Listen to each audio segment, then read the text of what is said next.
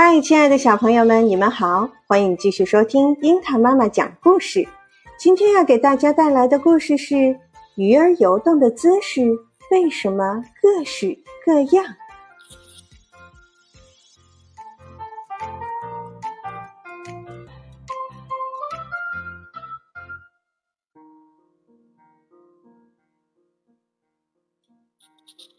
灰褐色的海脊只有二十厘米长。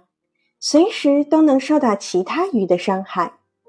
为了安全，它游动起来总是小心翼翼，忽而冲向前，忽而掉头就往后跑。可是，就这转身的功夫也很危险，弄不好也会被谁一口咬住。要是尾巴也能打头游就好了，那就不必转动身子，进退自如，来去如飞了。海脊听说海马的游法与众不同，就想拜它为师。海脊向海藻丛中游去，只见海草里露出一个小小的马头，马鬃毛茸茸的，鼻子像根小管子。海马先生，海脊喊道：“请您出来，我们谈谈好吗？”海草晃动了一下，一条小鱼从那里游了出来。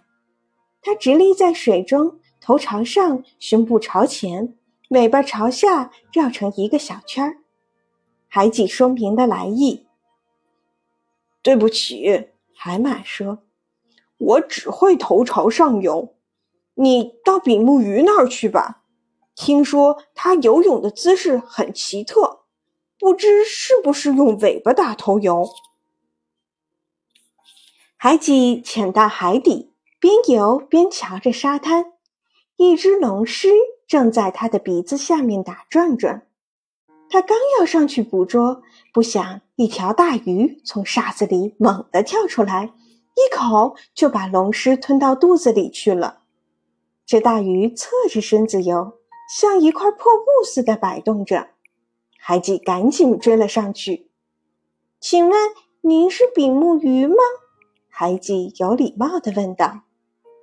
我就是，大鱼边回答边紧贴着海底沙滩躺了下来，一个劲儿地往身上扬着沙子，把身子埋在沙子里，只露出两只眼睛。你游得真麻利，海几夸奖说。不知您会不会尾巴打头游？那我可不会，比目鱼说。不过我听说在印度洋里。有一种叫波甲鱼的，据说他们会各种游法。海吉立即启程去印度洋。在印度洋里，海吉找了很久，才找到波甲鱼。这小鱼只有三寸左右长，体型像把刀，全身披着甲，长得很美。只见它在海水中像杂技表演似的。一会儿头朝上，一会儿又头朝下，垂直的游，最后又恢复了水平游动的姿势。哇，真了不起！海脊禁不住叫了起来。您再表演一下尾巴打头游怎么样？真是异想天开！波甲鱼不满地瞥了一眼海脊。我练到这份上，已算得上是绝活了。你还让我尾巴打头游？波甲鱼说着，气哼哼地游走了。海脊自讨没趣，只好走开。再到别处看看，没指望就回家吧。他自言自语。他游进尼罗河，迎面碰见一条怪模怪样的鱼。只见这条鱼肚皮朝天的在河面上躺着。哎呀，这家伙准是死了！你才死了呢！那鱼生气地顶了一句：“你难道连仰泳都没见过吗？”仰泳？我只见过人类。怎么？难道仰泳是人类的专利吗？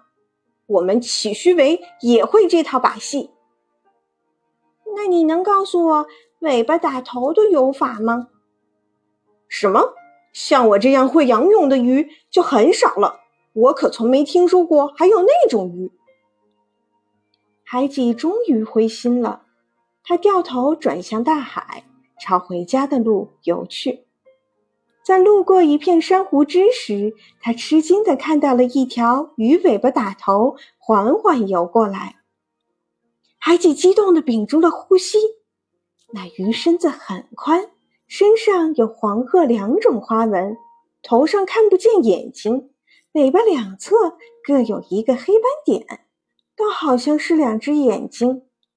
请问该怎么称呼您？海底上前问道。我叫蝴蝶鱼，那鱼回答：“有什么事吗？您能教教我刚才的游法吗？”这有何难？你瞧着就是了。蝴蝶鱼说着，把尾巴摆直，用鳍一推，向后退去。海底刚想试试，突然从旁边窜出一条大鲨鱼，吓得海底赶紧逃掉。海底逃到一块大礁石后面，蝴蝶鱼也跟了上来。只见它头朝前，尾巴拼命地摆动着。你为什么不尾巴打头跑啊？我还想多活两天呢。蝴蝶鱼回答：“不信你试试，尾巴打头能不能逃掉？嗯，怎么样？你还想学吗？”拉倒吧，这种逃法我自己就会。祝你好运吧！海底明白了，要想逃命，还是脑袋打头跑得最快。不过这次出外访学，使他长了不少见识。原来鱼儿游泳有这么多的花样啊！这可是他从来没想到的。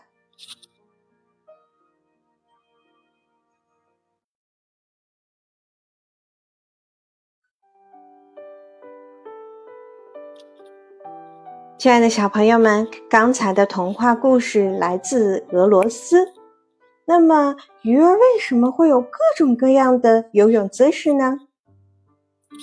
鱼在水中的运动啊，是一是靠肌肉的伸缩来摆动身子，二是靠附属器官鳍的摆动，三是靠鳃孔的喷水作用。此外，大多数鱼体内还有一个可调节身体比重的器官。叫做鳔，鳔内的充气量是可以调整的，这可以使鱼选定一定深浅的水层来生活。由于水的阻力比较大，鱼类一般都保持水平运动，而且身体多呈纺锤形，这种流线型阻力最小。但由于生理结构和习性的不同，鱼类运动的姿势也千奇百怪。如海马、比目鱼、甲香鱼、鳐鱼等，游姿有显著的不同。好了，亲爱的小朋友们，今天的故事就到这里了。如果你很感兴趣鱼儿们的各种各样的泳姿的话，也可以让你们的爸爸妈妈带你们到海洋馆里去仔细观察哟。好啦，今天的故事就这样吧，我们下次再见。